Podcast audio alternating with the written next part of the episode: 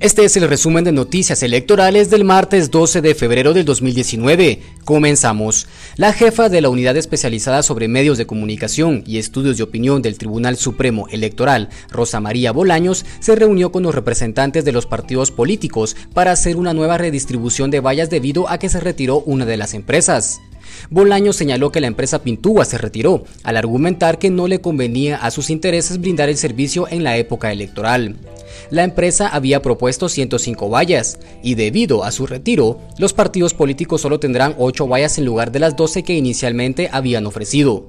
La jefa de la unidad informó que ahora las organizaciones políticas tendrán rotación en las vallas entre ciclos, de esta forma se busca que tengan presencia en todo el país. En otra información, el Partido Compromiso, Renovación y Orden Creo entregó el formulario de inscripción de su binomio presidencial ante el registro de ciudadanos del Tribunal Supremo Electoral. El candidato a la presidencia Julio Héctor Estrada y la candidata a la vicepresidencia Yara Argueta llegaron y presentaron su documentación para ser el séptimo binomio inscrito por el ente electoral.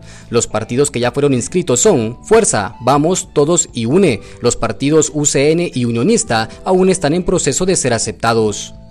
Terminamos con nuestro resumen diario de noticias. Gracias por escucharnos y si aún no nos sigues, encuéntranos en Twitter, Facebook e Instagram como arroba confirmado GT. Recuerda que somos Confirmado, un proyecto colaborativo contra la desinformación en el proceso electoral. Hasta luego.